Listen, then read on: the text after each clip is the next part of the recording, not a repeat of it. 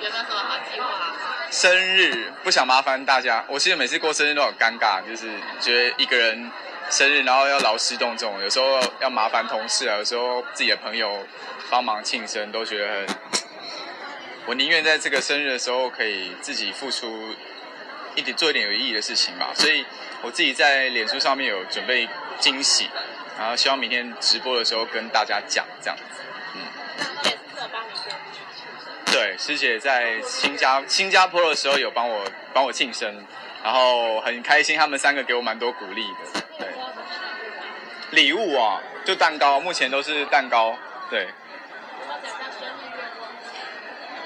希望这个三十岁是这个男人的人生才开始，然后希望自己能够更八面玲珑一点。希望在三十岁这一年有有个感情有个归宿之类的。感情的归宿，算了，没没有没有奢求。对，要迈入三十岁会感觉很紧张。不会，很很期待。相反，对，因为男人在在场，你看，男人都是越活越有魅力的，对，女人也是啦。但是男人呢，大家都是这样讲，所以自己也希望自己在未来这十年来能够有更多的成长，然后不断的学习，这样。三十岁有没有特别想要挑战什么新的路线？什么路线呢？嗯，我很想要剃平头，但是我们公司不让我剃，对，所以未来可能会走就是发型很简单利落的感觉吧，想挑战这个路线，对，因为我觉得男生到了某一个年纪的时候会很烦那个刘海一直在前面有没有，然后每天还要注意它有没有分叉这样子，觉得很阿展，呃，希望自己能够更率性一点。